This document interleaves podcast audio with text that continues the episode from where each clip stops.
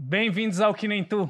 Esse é o podcast de entrevistas do Diário do Nordeste. Toda quinta um episódio novo. Você que está no YouTube, vai deixando o like. Você que está nos ouvindo no Spotify, não esquece de avaliar lá o Que Nem Tu. E, Karine, sempre que eu escuto... Quando a gente... É, para você entender se algo está fazendo história, se algo é histórico, é muito difícil você ter uma sensação no início, né?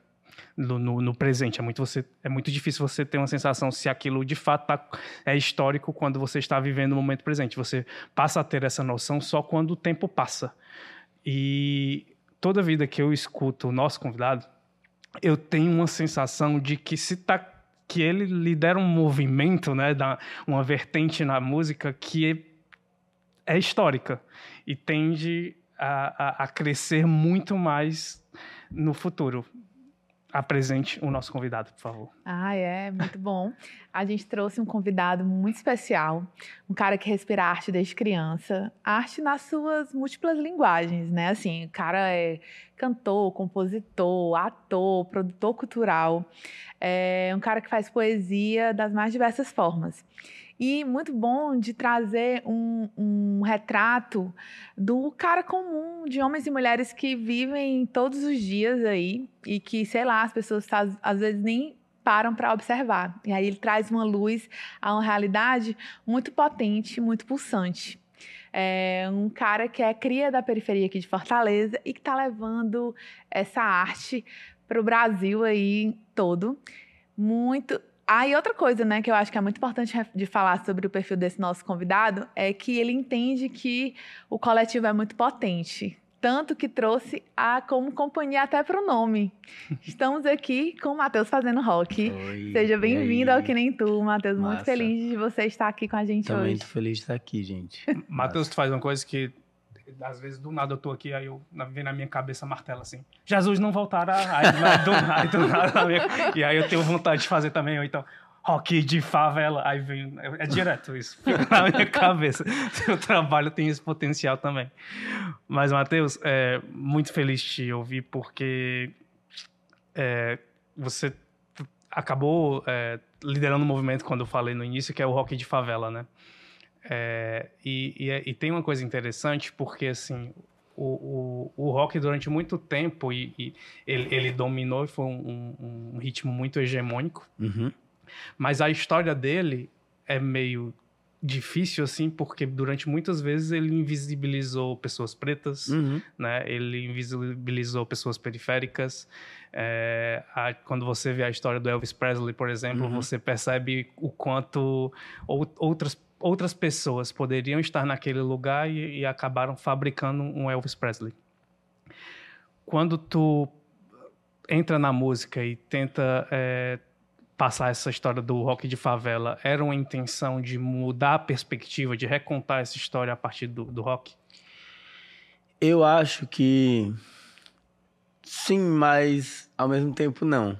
Por, de alguma forma, sim, talvez o movimento mais é, primordial para eu ter começado por isso é porque de alguma eu precisava me situar naquilo que eu estava fazendo, é, na música que eu estava fazendo, na música que eu queria cantar, que eu entendia que eu estava cantando. É, mas entendendo todo um contexto de forma e estrutura do que vinha sendo rock durante esses anos, principalmente pensando que, enfim, estou no Brasil e se estabeleceu o que é um rock no Brasil. E o que eu estava fazendo não era exatamente o que se esperava de um rock brasileiro. Então, é, eu parei para olhar para isso assim. Acho que eu. Tá, então se eu tô aqui cantando de uma perspectiva específica, talvez faça sentido eu demarcar para as pessoas começarem a ler da forma correta aquela música, assim, né? Pelo menos, tipo, encaminhar, assim, esse olhar já para aquilo. É, imaginando também que sim ia ser questionado é, por gente que é muito assim o rock é de tal jeito e, e, rola esses questionamentos mas também é o que menos importa quem se aproximou foi quem está mais interessado em música do que em saber se é rock se não é rock E eu entendo que é rock justamente por conta da energia que eu ponho nisso tudo, né? Mas sim, acho que também dialoga com esse outro lugar que é existe um apagamento histórico proporcionado por uma indústria de rock americana que apagou um monte de músicos e músicas e musicistas e instrumentistas é, para colocar outros em evidência, né? Que é o caso do Elvis Presley, que sim, tinha talento, mas é alguém que houve um monte de investimento. Acho que, enfim, funciona como hoje uma indústria até do sertanejo funciona no Brasil assim, né? Muita gente com muita grana investindo numa imagem específica do que é não só aquela música, mas do que é beleza, do que é, sei lá, inteligência, várias coisas que eram associadas àquela imagem. E na tua adolescência, quando tu começa a escutar rock, na, na tua infância, você percebia isso assim? Ou, ou, é algo que tu vai construindo ao, ao, longo do tempo? Não, é algo que eu fui construindo ao longo do tempo, porque eu acho que na adolescência eu não eu nem tinha talvez essa intenção de trabalhar com música, nem estava pensando muito sobre isso. É, eu sabia do que eu gostava em nas músicas, assim, tipo, acho que o que me encaminhou pro rock foi gostar de determinadas texturas no som que eu não encontrava em outras músicas, então sabia, tipo, ah, é, a sensação que eu sentia com a guitarra distorcida não era a mesma sensação com, sei lá, um, um violão em tal música. Então, eu acho que aquilo foi me encaminhando por saber que, tipo, eu gostava de rock. É... Tanto que, por gostar dessa linguagem e não não me ver naquelas histórias e nem naquele timbre de voz que geralmente era o que, que se escutava, eu nunca pensei também que ia ser cantor, assim, quando eu tinha meus 13 anos, eu não pensava que eu ia ser cantor. Eu só era um pivete que gostava de rock, não tinha assim, ah, vou, vou cantar rock um dia, não tinha essa, essa pretensão naquele momento da minha vida. Mas quando é que surge a ideia de, de falar, não, eu vou, sou cantor, sou sou músico, sou compositor. Quando é que você se enxerga artista é, e quando você começa a trabalhar nessa, nessa perspectiva, né? Assim? Então, eu acaba que na minha adolescência ali eu, eu era alguém muito impulsivo no bom sentido, assim. Então eu, eu tava ali na escola, na vida, trabalhar, comecei a trabalhar também muito novo, mas ao mesmo tempo enfim, eu me envolvi com sarau, uhum. com o grupo de percussão que tinha lá no bairro. E, e aprendi a tocar violão ali nos meus 13 anos. É, então, nesse meio tempo, eu cantava na praça, montei banda cover, tudo sem qualquer preocupação de um dia vou ser um artista, né? Eu acho que esse movimento foi alimentando um sonho, né? Tipo, ao mesmo tempo que nesse momento ali, talvez eu pensava, não, em algum momento eu vou fazer uma faculdade, vou trabalhar de tal coisa. É... Inclusive nessa época, quando eu era mais adolescente, eu queria ser biólogo. Uhum. Minha pretensão era um dia ser biólogo. É... Então, meio que eu não tinha esse entendimento, mas quando eu vi, eu já estava. Eu largava qualquer coisa, qualquer emprego, qualquer outro curso para ensaiar com, com o povo na praça. Uhum. Então, com o tempo, né, sei lá, vai chegando seus... quando eu tinha, quando eu fiz meus 17 anos, eu já não fazia mais outra coisa. Eu estava envolvido lá no bairro, já tinha começado um curso de teatro, não sei aonde. Uhum. É, ali para os meus 19 anos eu comecei a é, não quis mais trabalhar com quase nada que não tivesse a ver com arte, então comecei a fazer busão. É, mas é isso, eu acho que eu tava também me encontrando, assim. Levei o tempo que precisava para me encontrar enquanto. Pra, até para ter essa autoestima de dizer, não, sou artista, sou cantor e essas músicas que eu tô fazendo, elas são importantes, né? Então demorei também a tomar uma atitude de tipo, vou. Ah, vou gravar, vou. Enfim, vou. Foi por aí. eu fui indo. Quando eu vi, eu tava dentro. Legal. E outra coisa que tu fala também é sobre essa história da autoestima. E aí eu queria até meio que linkar com a outra fala que você fala sobre o rock de favela, tipo, é, o rock de favela, para além de ser um estilo musical, ele tenta também resgatar essa autoestima de uma galera que vive na periferia e que faz a arte, porque assim, é, acho que muita gente pode não, não conhecer a rotina das pessoas que vivem na periferia, uhum. mas ela é muito efervescente, uma arte viva, né? Assim, quem vai saber da tua história sabe dos saraus, sabe das festas, sabe dos, dos projetos sociais que trabalham com muita dessa galera que é artista na dança, uhum. é, no teatro, na música. Então, assim, é, são comunidades que vivem essa arte é muito é viva mesmo, né? Uhum. Mas muitas vezes não aparece por essa por essa arte. Muitas vezes é invisibilizada é, e ofuscada por uma mais pela violência, por um discurso de violência, uhum. que a mídia, né, assim, até uma autocrítica Sim. da gente mesmo, assim, acaba que reforça ainda mais esse tipo de preconceito. E aí, assim, é, juntando as duas coisas, né, é, você acha que fazer o rock de favela também é buscar essa autoestima? E se é, também tinha essa intenção quando você reforçou que era um rock de favela mesmo? Acredito que sim, é buscar essa autoestima. Acho que começa começa olhando para mim, mas vai se tornando algo coletivo, assim. Eu acho que eu estava buscando a minha autoestima, uhum. primeiramente, enquanto pessoa, né, uhum. da periferia. Mas, por outro lado, acho que é, quando eu vou tomando força e coragem de repetir isso sempre, é, acho que isso vai sendo comunicado para as outras pessoas, né? Tem um, um, lance também que eu acho que tem uma visão muito limitada do que é fazer arte na periferia, assim, né? uhum. né?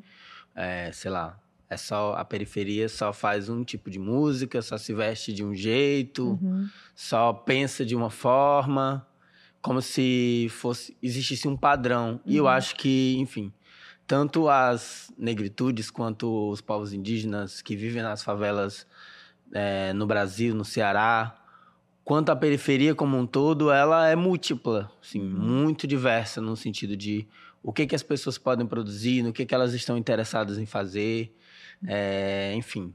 Acho que a periferia produz muita coisa, para além de arte, produz ciência, produz, enfim, é, uhum. é, conteúdo intelectual, produz moda, produz alimentação, é, organização de vida, administração, uhum. um monte de coisas é, que são invisibilizadas. Inclusive, acho que muitas vezes as pessoas que são, na, que são da favela, para entrar em outros espaços, elas também ocultam essa parte de si, assim, para poder, enfim, serem melhor aceitas ou é, isso não virar uma pauta que passe por cima de quem a pessoa é, né? Às vezes ela Sim. quer resguardar o seu lugar. É...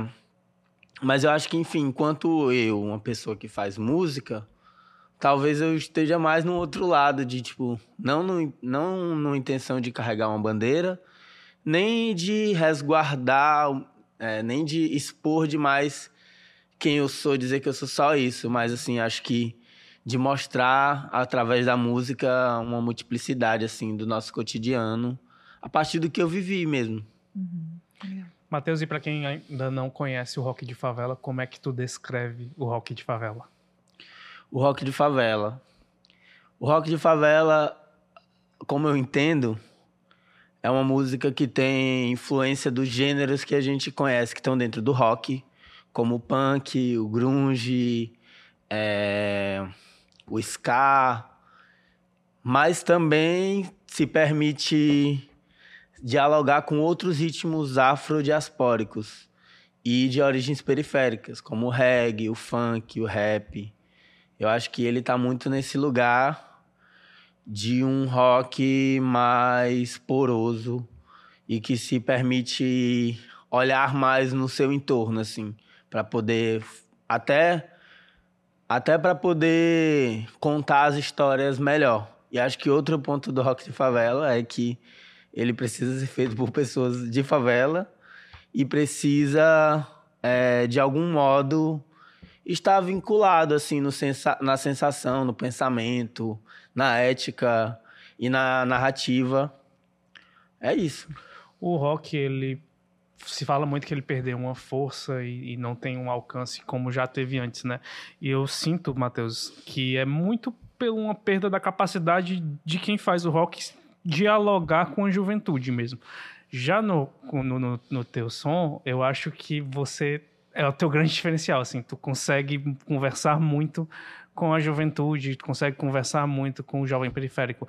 Você concorda, sim, que a, a, perda de força do rock é muito nesse sentido e você acha que o rock de favela ele acaba meio que tendo essa comunicação melhor com o jovem? Eu acho que é, de um modo geral, sim, mas eu acho que não é só pelo lado de quem faz, mas pelo público como um todo, assim. O público que eu digo é quem faz, quem grava, quem escuta, quem compra ingresso, quem vai para os shows. Porque eu acho que começou a se criar um pensamento muito conservador de o rock tem que ser de tal jeito, tem que se vestir de tal jeito. E, inclusive, acho que, por exemplo, se for pensar mesmo o rock branco hegemônico que, que se difundiu pelo mundo, várias bandas quando começaram a mudar um pouco seu estilo, também o público foi, o, os próprios fãs foram rejeitando. Ah, isso não é mais rock, não sei o quê. Isso rolou muito, assim, com bandas que inclusive foram ou acabando ou totalmente se modificando mesmo. O que eu acho que é natural, assim. Acho que recentemente eu, eu li uma entrevista da Pitty que ela fala sobre é, um pouco do porquê que o rock sai desse lugar hegemônico e, da, e outras músicas dão espaço. E ela fala mais ou menos isso que eu tô falando, assim, no sentido de que a, as pessoas que fazem rock, as pessoas que escutam rock, não se permitiram que o rock fosse afetado pelo seu tempo, por outros ritmos, e quiseram encaixotar tanto que ficou preso num espaço-tempo e aí a vida foi passando, outras músicas foram surgindo, outros outras pessoas foram tomando de conta outras formas de fazer música. Acho que inclusive uma grande, um grande aprendizado que, que é onde começa é, o meu jeito de fazer música, de fazer no sentido que eu digo de produzir, de gravar, não de compor, de criar, mas assim, a estratégia para gravar, para produzir, eu aprendi muito com com quem faz o rap, com quem faz o hip com quem faz o funk, que é encontrar formas de produzir uma música bonita, complexa, com poucos recursos. Porque eu precisava, tipo, eu não tinha um grande estúdio para gravar uhum. um, uma bateria, ensaiar uma banda, que é basicamente a estrutura de um disco de rock, né? Uhum. Esse, tem um power trio que se chama, né, que é bateria, baixo e guitarra e um vocalista. Eles ensaiam muito, num mega estúdio com instrumentos incríveis, amplificadores Marshall gigante e gravam. Mas assim, eu não tinha essa estrutura. Era só eu e a vontade de fazer alguma coisa, né? De, de gravar minhas músicas. Então acho que o próprio hip hop me ensinou muito, assim, a produzir. E acho que isso tem a ver, assim, essa essa possibilidade de um ritmo aprender com os outros e eles irem conversando entre si. E obviamente isso vai vai começar a conversar com o seu tempo, vai começar a conversar com as pessoas e com o que elas estão pensando, né? Acho que o espaço que o funk, ou que o rap foi ganhando no mercado é muito uma reivindicação da sociedade por várias ausências que se via na televisão, nas uhum. mídias, nas revistas, etc. Né? Então essas ausências começam a virar presenças e começam a falar o que querem sobre moda, sobre autoestima, sobre política. E acho que essa galera que ficou ali, o rock é assim, o rock é assado, vai ficando para trás mesmo. Inclusive, não são essas pessoas que vão no meu show. Uhum. Acho que as pessoas que vão no meu show aqui, por exemplo, aqui em Fortaleza, é muito mais gente que tá afim de ouvir música, independente de me questionar se é rock, se não é. Tá afim de ouvir aquelas histórias, se identifica ou pelo menos se sensibiliza com aquelas histórias. E acho que tem mais a ver com isso. E, Matheus, é, no teu trabalho é muito marcante uma preocupação tua em relação à saúde mental, né? É, é algo presente em, em mais de, um, de, uma música. Por que tu tem essa preocupação em, em pontuar esse, esse, esse tema?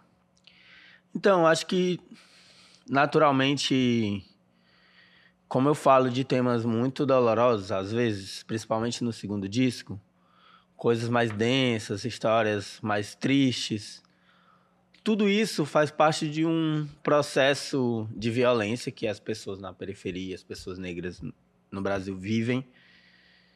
E não dá para falar disso sem falar sobre o, as sequelas que ficam ou sobre o que as pessoas, o que a gente precisa é, pensar, sentir ou rever, se curar para poder sobreviver. Se você vai falar de continuidade de uma população, negra que está sendo exterminada, você tem que falar da saúde delas, assim. Não consigo pensar sobre o meu futuro sem pensar que eu preciso estar bem alimentado, saudável, é, com perspectiva de futuro. A perspectiva de futuro tem muito a ver com a saúde mental. Sonhar tem muito a ver com a saúde mental.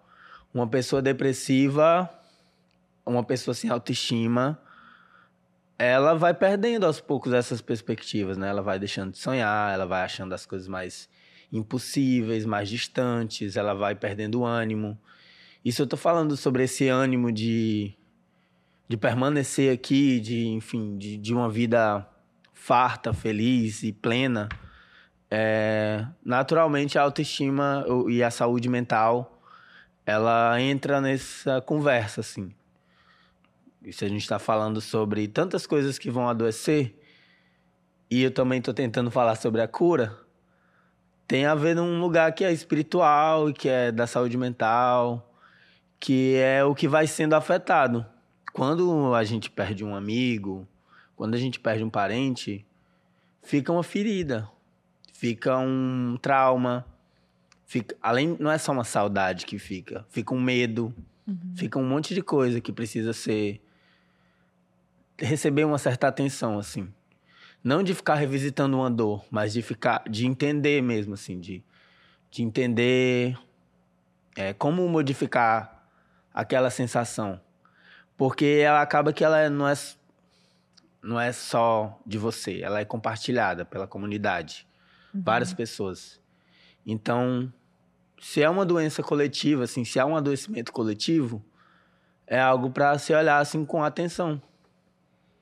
E a, e a pandemia ela acabou tornando também o tema um pouco bem mais complexo, né, Matheus? Uhum. Porque é, até hoje muita gente ainda se tenta se recuperar daquele período. Uhum. E, e, tem uma coisa curiosa, porque quando tu lançou As Vozes da Cabeça, na letra tem uma crítica direta ao CAPS, né? É, e, e, é, e é muito triste, porque de 2000, Voz da Cabeça foi lançado em 2020. Isso. A gente está em 2023 e a rede de atenção psicossocial pública ela é muito limitada e, e sofreu cada vez mais desgaste de 2020 para cá. Uhum. Então, assim, como é que tu na periferia vê as pessoas que dependem dessa rede estar bem para conseguir manter essa saúde mental que tu alerta? Então, eu acho que tem tantas camadas aí, tipo, até mesmo da saúde mental ser considerada relevante, assim, dentro das famílias, assim. É, muitas questões são desconsideradas, assim, né? Acho que, enfim, a dureza de um dia a dia faz com que alguém pense que depressão é frescura. É... Acho que também, enfim, pobreza e, e escassez e esses outros traumas que eu falei também vão deixando muita gente adoecida de formas que às vezes as pessoas não percebem, como tá todo mundo meio assim, meio para lá, mais para lá do que para cá. Parece uma coisa normal, tipo, tá todo mundo adoecido, então não parece uma doença. Uhum. Porque você normaliza, um né? normal, se normaliza. Né? E aí eu acho que, enfim, da mesma forma que quando chega o carnaval e tem muito acidente de moto e o JF não consegue dar conta, é, se tá todo mundo adoecido, é, e não tem uma atenção do Estado para isso, obviamente, um CAPS também não vai dar conta. Você vai chegar lá, vai encontrar, inclusive, os funcionários precarizados, né? Você vai Uhum. encontrar, ah, enfim. E se essas pessoas também não, não são sensibilizadas, é, porque, enfim, às vezes a gente vai num hospital e acaba sendo maltratado também Uhum. Por vários preconceitos que as pessoas que trabalham na, na área da saúde têm. Porque muitas delas, inclusive, não vêm da periferia ou não pensam sobre essa realidade.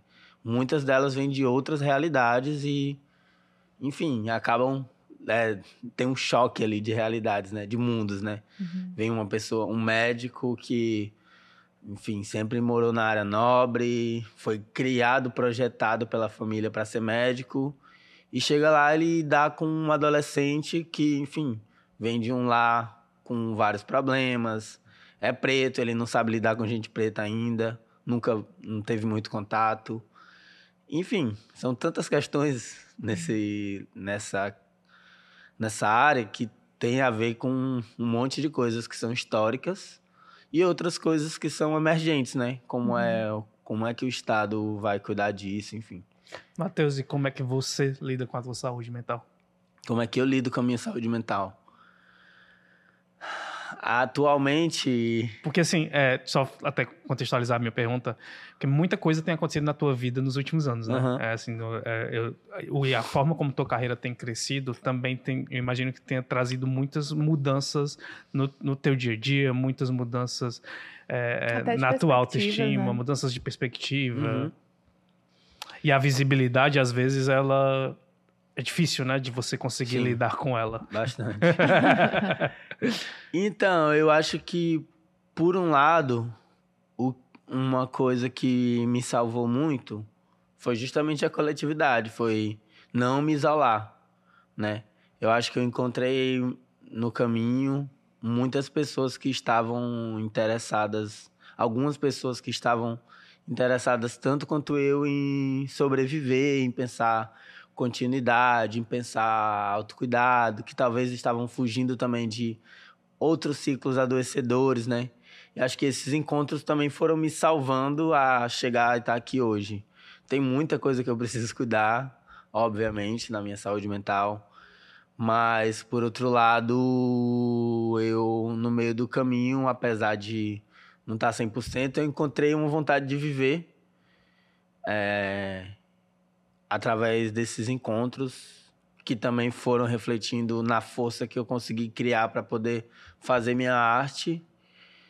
E acho que por enquanto é isso, assim. Tô tentando também porque saúde mental é, não dá para falar sobre saúde mental sem falar sobre estrutura, assim, sem falar sobre comida na mesa, Uhum. é, contas pagas, um teto sobre a cabeça, sobre essas coisas, assim. Sim. Tipo, então eu aprendi a ter força ao lado dessas pessoas para correr atrás disso, assim, para Uhum. garantir que não que não que eu não passe necessidade, como já passei em outros momentos, para garantir que eu não é, deixe de pagar minhas contas.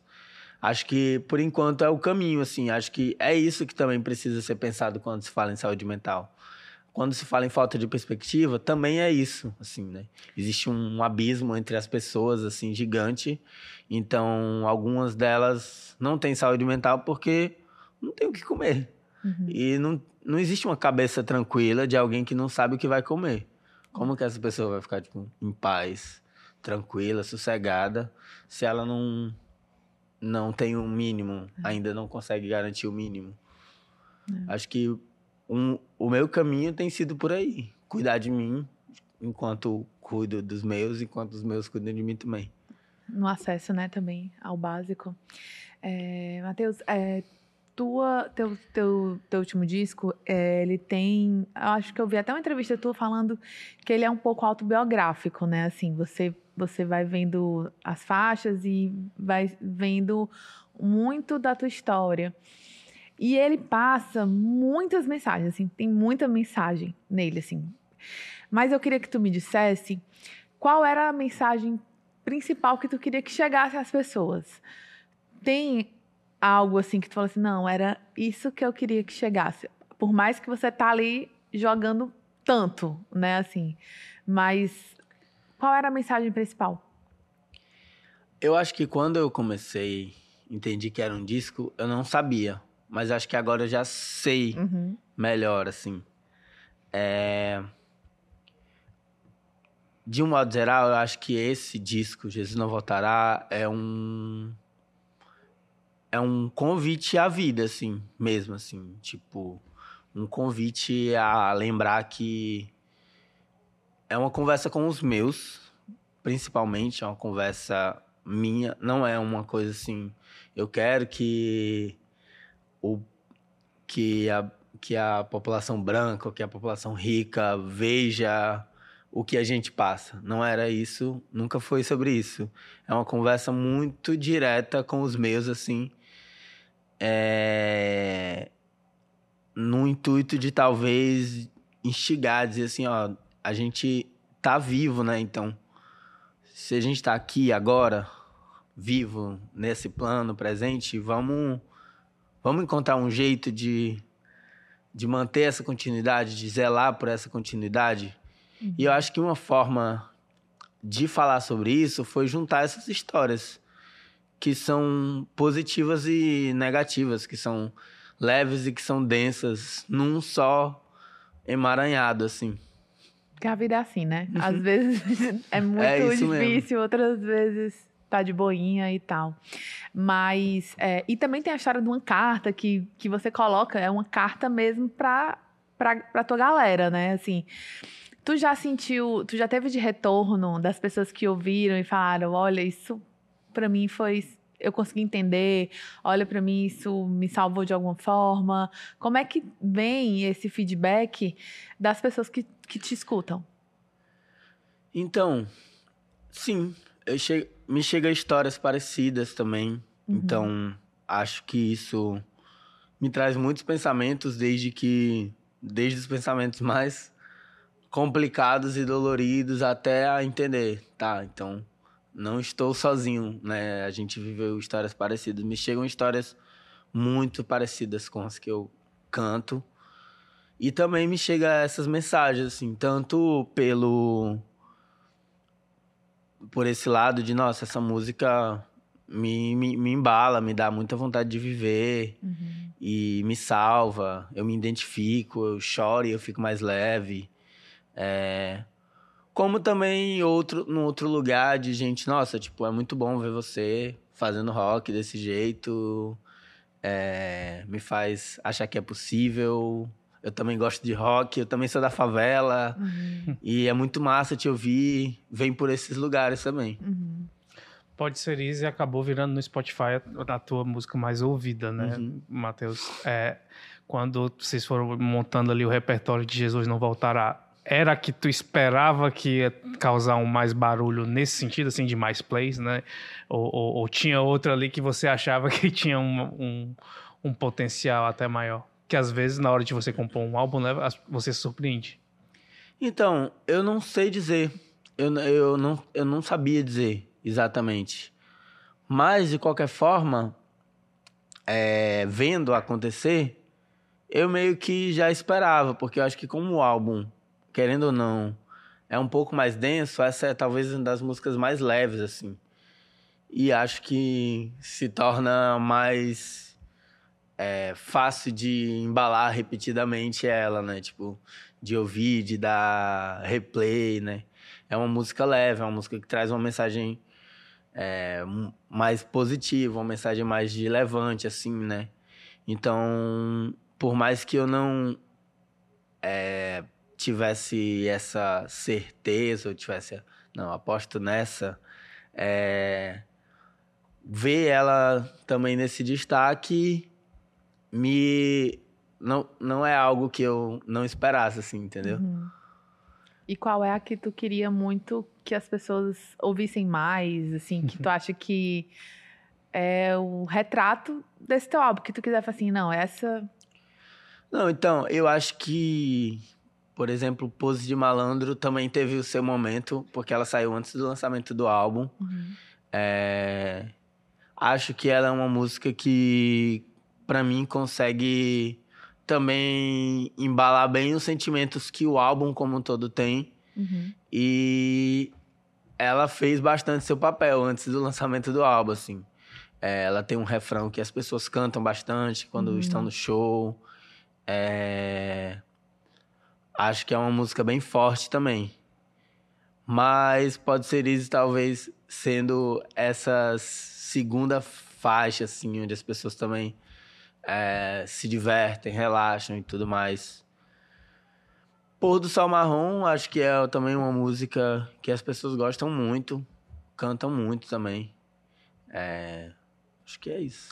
Matheus, quando tu criou, no- dentro do processo de criação, dentro do processo de produção, de fazer o Jesus Não Voltará, quando tu compara com tudo que rolou também lá na época do Rolê das Ruínas, quais as diferenças em ti que tu, que tu sentiu, seja na criação ou na produção desses dois álbuns? Porque há uma diferença aí de três, quatro anos, né? De um pro outro, como... O que que mudou no Matheus como artista? O que que mudou no Matheus como pessoa?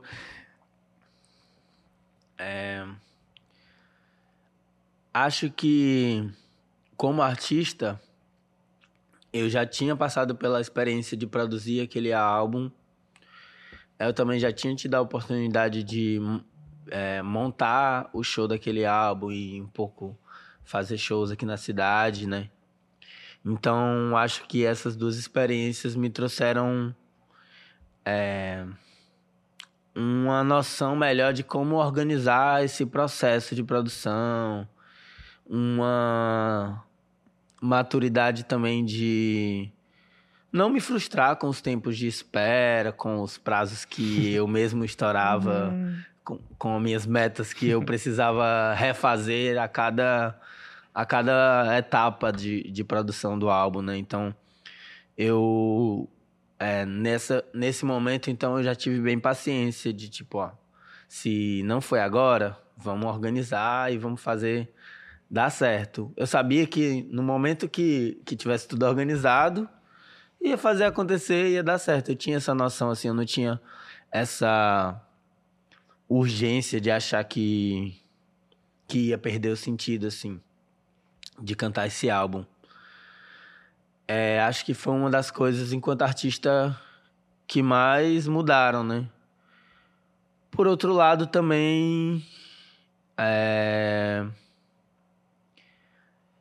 Eu já tava num outro lugar de menos. Porque quando eu, quando eu comecei a pensar o rolê nas ruínas, eu era alguém tentando descobrir o que eu queria fazer, assim.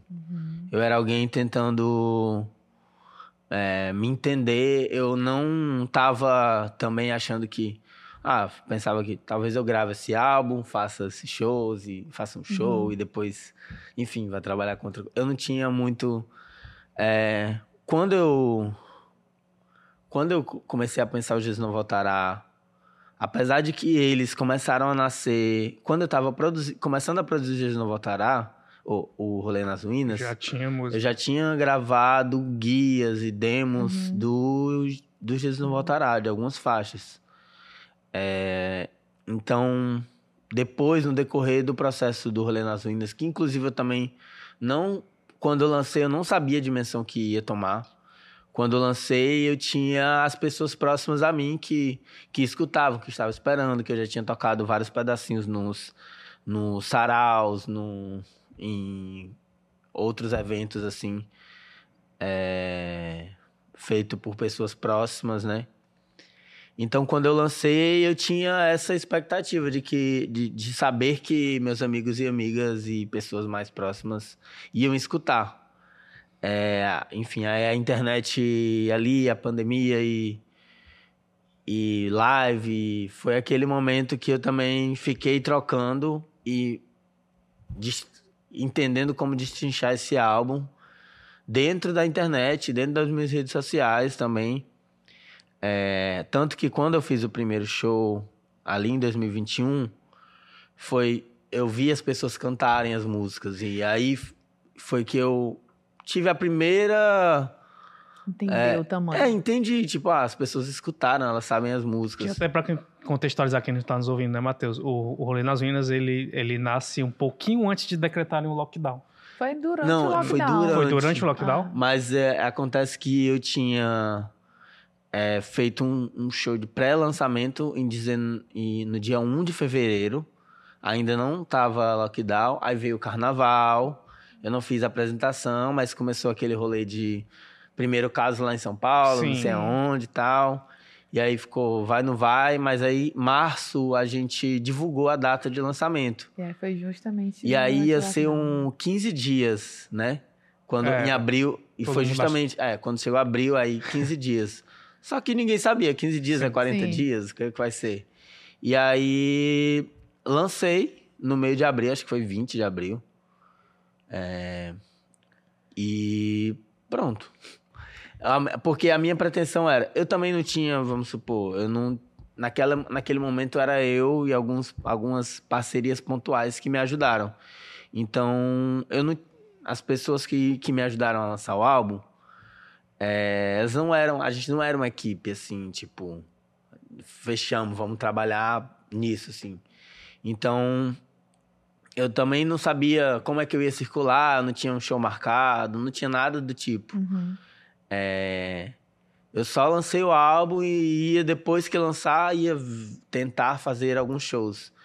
Então eu já eh, trabalhei com a realidade que eu não tinha shows e que ia ser online mesmo a brincadeira. Assim. E, e é Mas difícil. frustrou, porque assim, eu acho que quando a pessoa vai, eu vou lançar aqui meu álbum, eu, mesmo você não tendo a certeza, você vai correr pra poder levar É. pra show, né? E aí, tipo assim, muita gente ficou, poxa.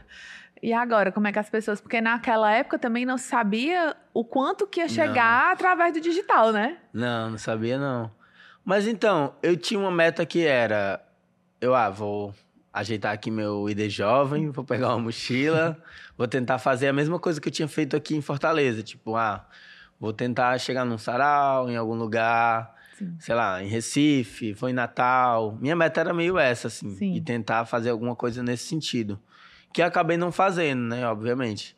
É, quando, depois, as- logo depois que eu lancei, a galera lá de Sobral tinha feito um festival que chamava Quarentena, que era lives. Aí eu peguei, é, fiz um, uma apresentação tocando o álbum, todo voz e violão, assim. Acho que foi a primeira experiência e, enfim. Dali também eu descobri uma forma de, enfim, era bem massa, assim, a galera chegava e ficava comentando, a gente Uhum. se divertir ali naquele chat.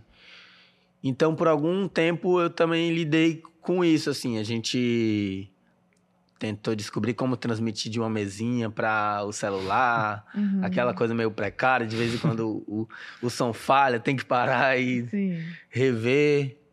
É, mas, enfim, eu tentei extrair o melhor daquilo, assim, Uhum. tipo, não cobrar perfeição, nem entrega de qualidade. Não era uma live com patrocinadores, era eu e um celular e algumas pessoas ali ajudando, né? Mas no digital você tem a dificuldade até às vezes de entender a dimensão da coisa, É, né? Aí não- quando não tu tem. começa a fazer o show em 2021 é que tu Que você- percebe o que barulho eu, que é, fez. que eu pude ver, assim, porque você vê as pessoas cantando assim na sua frente. é outra sensação, assim, totalmente. Enfim, dali pra frente foi isso, né? Quando. Então, quando chega o. Quando eu começo a produzir Jesus Não Voltará, eu já tenho mais é, intenções, assim, objetivas. Tipo, ah, beleza. E tanto que eu demorei, porque eu queria fazer uma- um trabalho, uma pesquisa melhor de identidade visual para produzir Uhum. a capa e tudo. A gente queria ter um show marcado de lançamento, é, queria ter alguma estratégia de, de distribuição, coisas que eu não tinha dimensão. Eu fui aprendendo, tanto que no Rolê nas Ruínas, até para eu botar na- lá nos streams, foi tudo aprendendo eu sozinho, lendo lá uns contratos, tudo. Uhum. Tipo, não tinha ninguém que já tivesse uma experiência, né? Uhum. Com o tempo eu fui conhecendo pessoas, fui trocando ideia, aí eu, ah, aquele processo eu fiz errado, então vou ajeitar uma coisa que eu já tinha feito Sim. de cadastro de obra, tudo isso eu fui reorganizar. Então, quando eu consegui lançar o Jesus Não Voltará, já consegui lançar assim, mais organizado. Acho que é, tentei aprender o máximo nesse processo e acho que ainda tenho muito que aprender para um próximo trabalho ser ainda mais estruturado, organizado, enfim. E desde então, Matheus, assim, o que é que mais te surpreendeu é, de resultado que teu trabalho vem dando? Assim, a gente fala, tem, você tá fazendo shows fora daqui, teve a indicação para prêmio do Multishow, né? Assim, o que é que, tipo assim, poxa, eu não esperava, não estava nas minhas metas lá atrás e, e rolou isso, e que legal que está acontecendo. Então, Primeiro, o que estava nas minhas metas, eu estou muito feliz, que é sempre foi a vontade poder levar esse show para outros estados. Sim. Acho que ainda tem muito, a gente ainda tem muito o que que andar o aí, que né? andar, porque além de passar pelos festivais, eu queria muito cada vez mais ir com a equipe Sim. completa, entregar o show da forma como a gente consegue entregar quando está aqui na cidade. É enfim, tem uma estrada para se caminhar nesse sentido. Por outro lado, acho que é, é muito surpreendente ver as pessoas pedindo a gente nos festivais, assim, tipo, ah, sempre alguém marca lá. Isso foi algo que eu. Por mais que você tenha vontade que o trabalho cresça e seja conhecido no, uhum.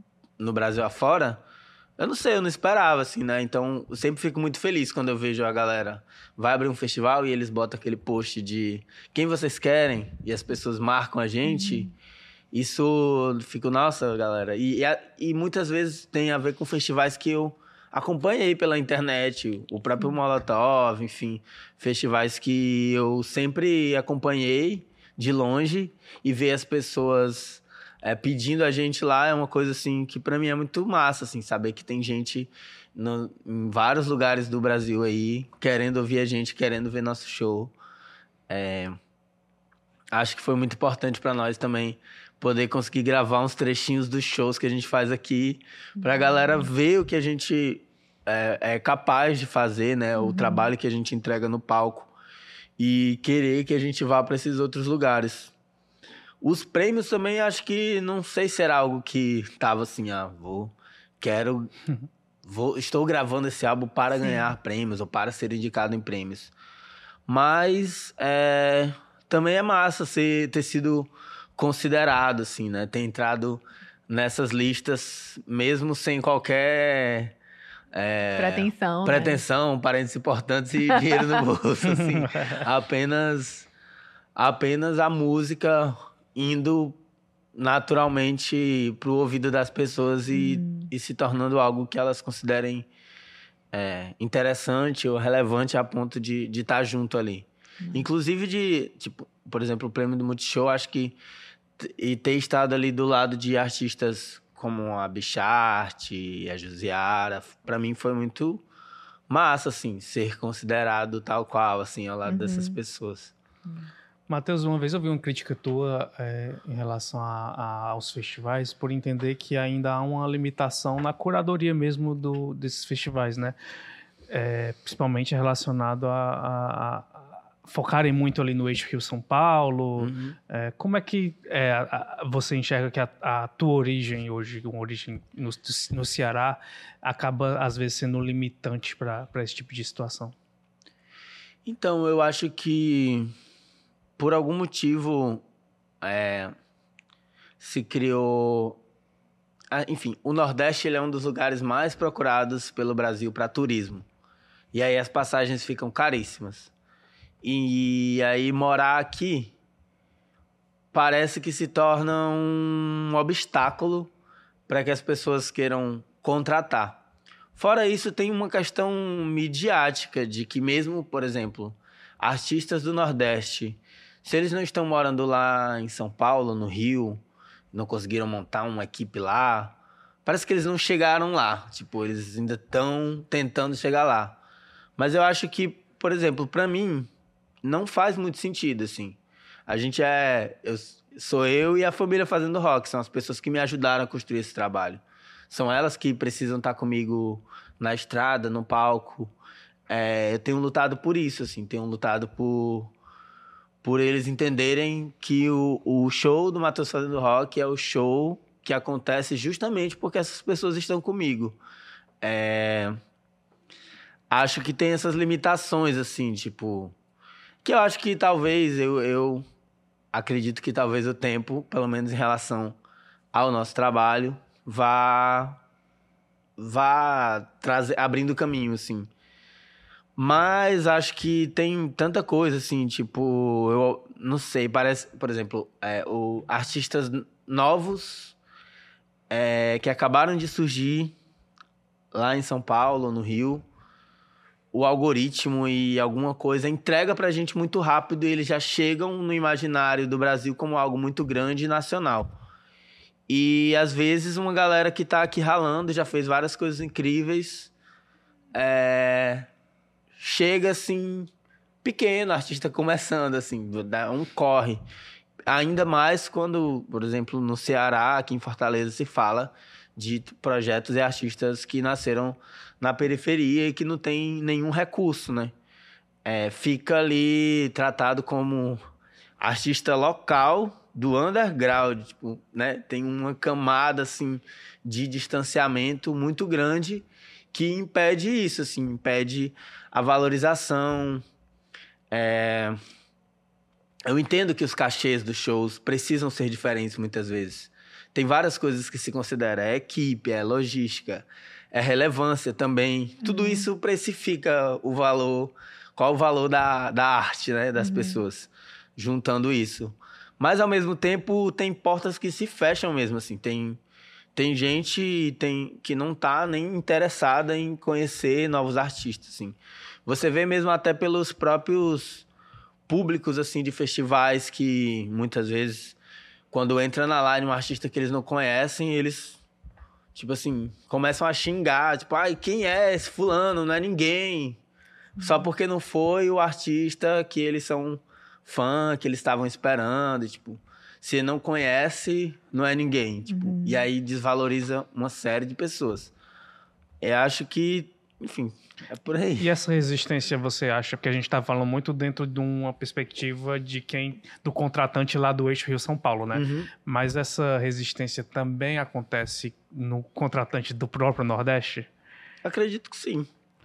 Acredito que sim, porque é uma coisa que está no imaginário, assim. É uma coisa que está. É uma coisa que está na cabeça das pessoas por vários motivos, por, é, por esses motivos financeiros mesmo, né? Tipo, a mídia em torno de um artista também é construída a partir de, de grana e de status. Então, acredito que talvez a galera precise estar mais disposta a dar uma olhada para o que está acontecendo na cidade, os curadores dos festivais irem ver os shows e, tipo, é, entender, porque, assim, muitas vezes num teatro uma pessoa vai lá, bota 100 pessoas, faz um show incrível, mas o, ninguém que, que tem a capacidade de contratar foi lá assistir para ver a dimensão e falar: nossa, isso seria foda num palco gigante. Uhum. E aqui em Fortaleza tem vários shows que seriam incríveis no palco gigante, mas quem pode contratar muitas vezes não foi assistir e não, e não vai contratar, não vai ficar sabendo. É, é, é que nem eu uma vez eu tava refletindo não, tô fazendo comparações, tá? Mas é só porque eu fiquei pensando assim. Já imaginou um contratante lá de Pernambuco no início do quando o Mangue Beat começou a nascer, ele pensar, não, não vou não vou dar moral para o Mangue Beat, porque é daqui, de Pernambuco. E aí toda vida. Eu... Anos depois. É, exatamente. aí quando eu avalio o teu trabalho do Rock de Favela, na, na, minha mente, quando eu falei na abertura desse episódio sobre a questão histórica, é porque eu sempre sinto algo que é, tem algo crescendo muito de um, dentro de um movimento maior, sabe? E, eu, eu, e aí eu penso assim: o, o contratante hoje que talvez ignore o rock de favela, daqui a alguns anos pode se arrepender muito. É. Por não entender, por não querer. É muito nessa linha. E, Matheus, assim, é, antes de tu lançar teu primeiro disco, né, assim, é, lá do rolê, é, como foi, é, como é que você se organizou, como foi que tu se estruturou para passar de um artista que se apresentava nos ônibus, é, nos rolês, assim, para fazer um disco, né? Porque a gente sabe que, dá, mesmo você dizendo assim, ah, não foi num grande estúdio, não foi com muita gente, mas assim, você precisa se dedicar a isso, às vezes até abdicar de, de um trabalho formal para poder se dedicar é, a, a fazer essa arte, né? E aí, como é que tu se estruturou, assim? Teve uma organização, ou tipo assim, não, vou aqui na louca? Não, teve uma organização. Em 2017, eu fiz uma primeira conversa assim com o Rami, que foi quem produziu o álbum. E aí a gente tra traçou umas metas e, ó, são essas músicas, apresentei, são nove músicas, é assim, assim, assado e tudo. E a gente, ele tem um, ele tinha um home studio na época. É, a, eu tinha um amplificador de guitarra, eu dei para ele, dei pro home studio. Dei assim, né? Foi um, já foi uma parte do, do pagamento da produção. É, ali foi, tipo assim, a primeira entrada aqui do pagamento. Aí uma coisa que a gente fez foi. É, foi marcando datas. Demorou para sair, porque de 2018, entre 2018 e 2019, a gente gravava assim um mês e ficava uns dois meses, às vezes três no hiato e voltava de novo. Porque eu juntava uma grana, porque a gente, sei lá, combinava de passar o dia no estúdio, então precisava pensar na alimentação da gente naquele período, transporte. Tem um estúdio aqui de Fortaleza que foi o que é o Varanda Criativa do Gustavo Portela. Na época ele estava em reforma para ser construído, então ele tinha acabado de montar a primeira parte da sala lá e aí ele falou: ah, vocês podem gravar as baterias lá. Acho que foi a única coisa que a gente precisava de uma sala grande mesmo. Uhum. E a gente foi lá e gravou só as baterias. Aí os outros instrumentos a gente foi pro home studio e foi gravando espaçadamente. É... A minha organização foi trabalhar um tempo, porque eu ganhava pouco, né? Então trabalhava, eu rodava, trampava no busão e fazia um bico numa lanchonete de um colega lá na Sapiranga. Uhum. Então lá eu fazia, às vezes fazia sanduíche, às vezes fazia as entregas, ia dependendo de como estava a rotina lá do dia.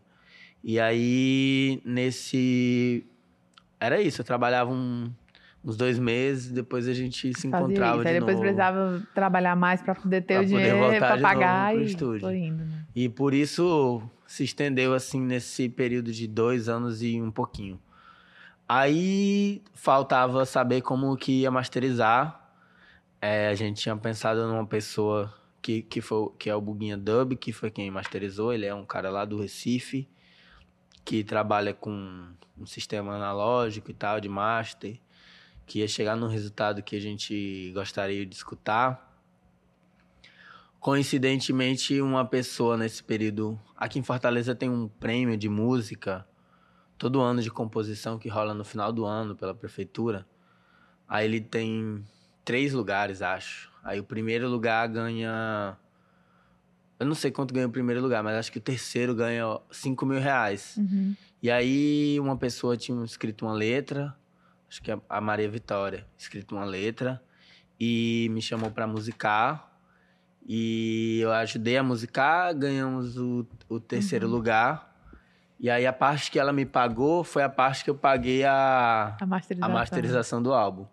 Tipo, porque senão talvez tivesse demorado ainda mais um pouco ainda, mais, né? é. Porque eu ia precisar juntar um dinheiro, dessa vez um dinheiro maior, uhum. para poder pagar a masterização.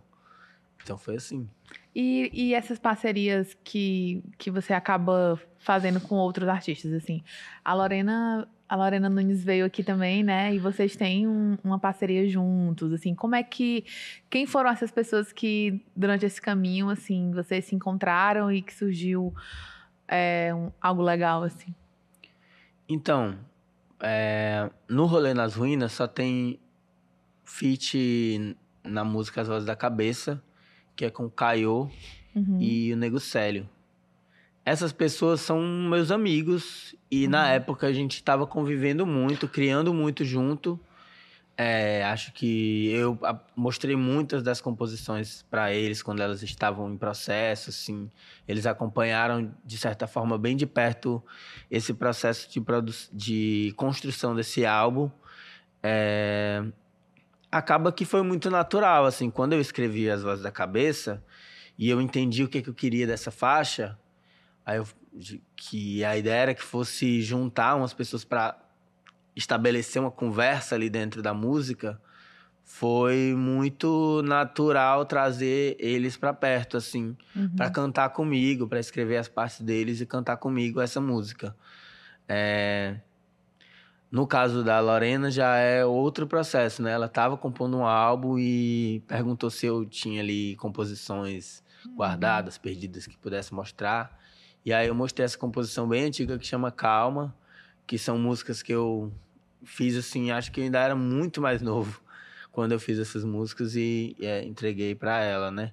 Que inclusive é linda, ficou um arranjo bem bonito, assim. É... Já no segundo álbum, acho que tem um processo bem parecido. São pessoas que de alguma forma eu tinha uma proximidade, seja presencial, seja virtual, como uhum. foi o caso das pessoas que não eram daqui de Fortaleza, como a Jupe e a Brisa. Mas a Mu, é, antes de cantar comigo, já era minha amiga, a gente já se assistia, uhum. se, frequentava lugares parecidos, os saraus, enfim. A primeira vez que a gente cantou junto foi na abertura de uma biblioteca que chama Sabiá, que fica ali na Sabiaguaba. É, a gente cantou para as crianças, assim, numa calçada. E ali a gente estava começando nossa amizade. Então, era, era muito... É, também importante, assim, que ela tivesse no disco de Não Voltará, uhum. né?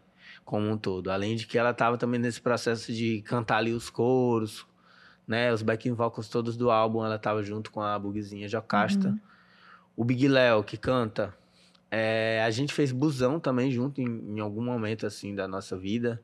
Ali em 2018, quando eu comecei a frequentar o Carlito Pirambu, é, eles tinham, a galera tinha um coletivo lá que chamava Coletivo Natora, que não existe mais. Uhum.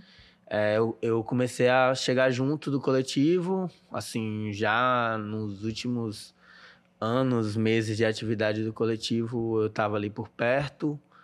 E me aproximei do Big Léo, é, conheci as músicas dele, a gente fez alguns busão junto, assim, no centro e uhum. tudo.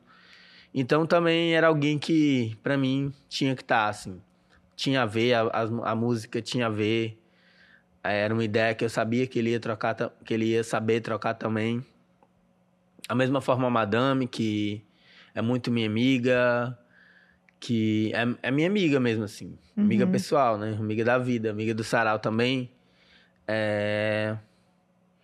E que também é alguém com quem eu amiga, acho que o nome do álbum vai ser assim. Não, amiga, acho que o nome do álbum vai ser de tal jeito. Sim. Botei essa música, tirei essa música. Tudo eu mostrava para ela, ela uhum. tava dentro de todo o processo, assim. A gente compartilha muitas histórias, assim. Então, tipo, para mim era muito natural. E acho que as outras pessoas eu conheci através do rolê nas ruínas. A Brisa e a Jupe chegaram para mim através da internet. Uhum. Nesse período que eu tava divulgando o rolê nas ruínas, a gente começou a se seguir elas começaram a ouvir as músicas, a gente começou a conversar, fazer vídeo chamada, trocar ideias, se conhecer. E nisso surgiu as parcerias também. Uhum. É, combinou sobre como ia gravar, a distância e tudo. É, acho que para mim, talvez esse rolê de fazer feat esteja muito mais vinculado com isso, assim. Acho que é uma troca muito íntima, assim, né? É, é vocês gravam, você, você se junta ali com algumas pessoas e cria um registro que, que teoricamente vai ficar para sempre, né? Uhum. Então, é...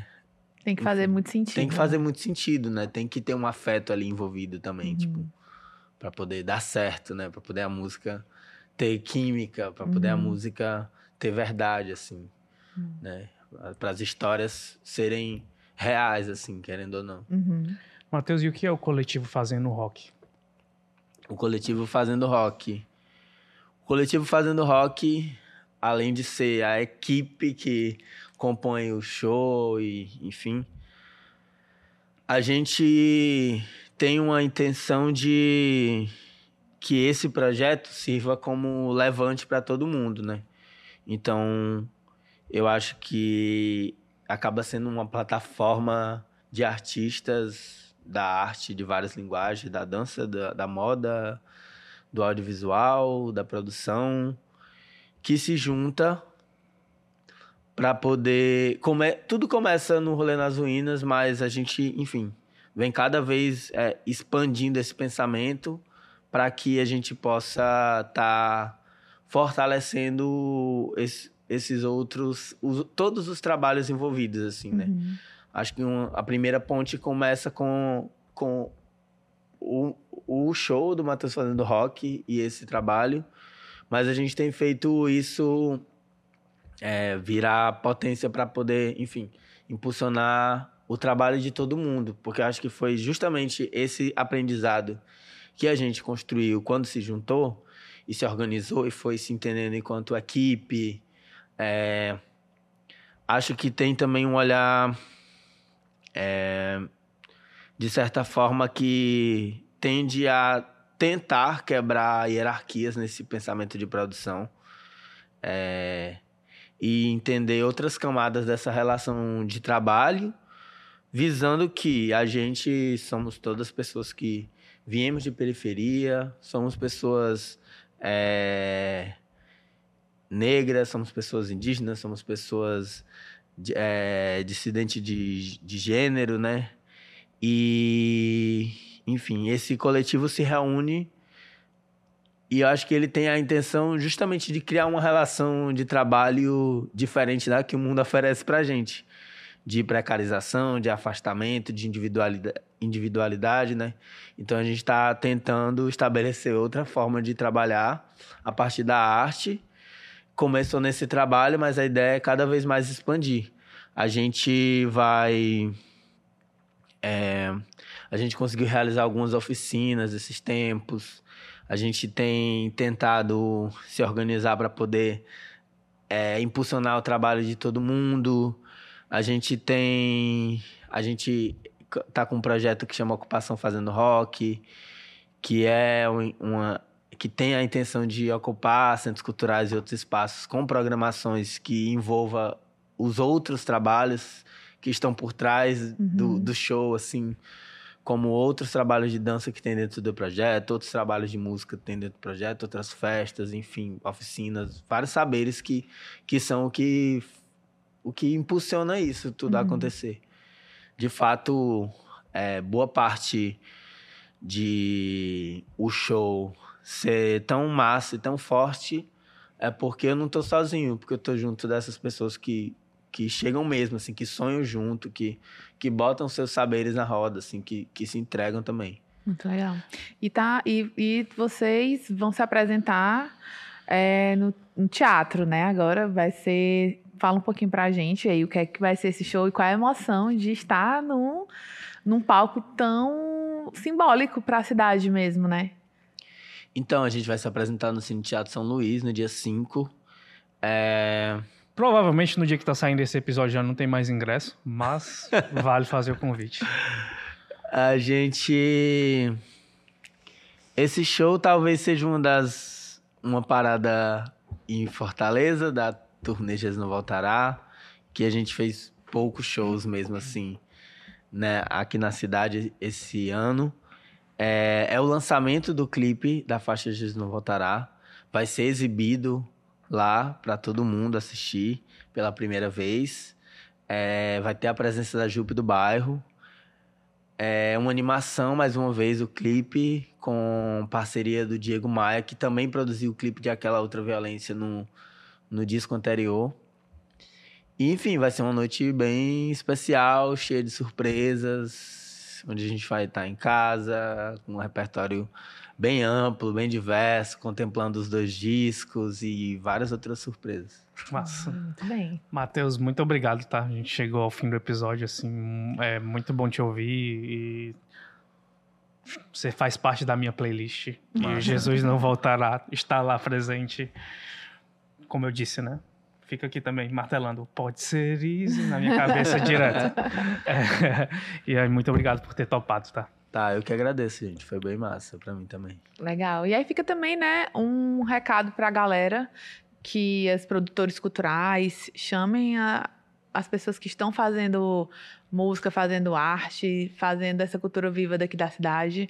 Tá aí, o Matheus falou, ó, fiz poucos shows aqui, tem muitas possibilidades aí da galera é, se apresentar, então vamos vamos se atentar aí para as coisas, né? É.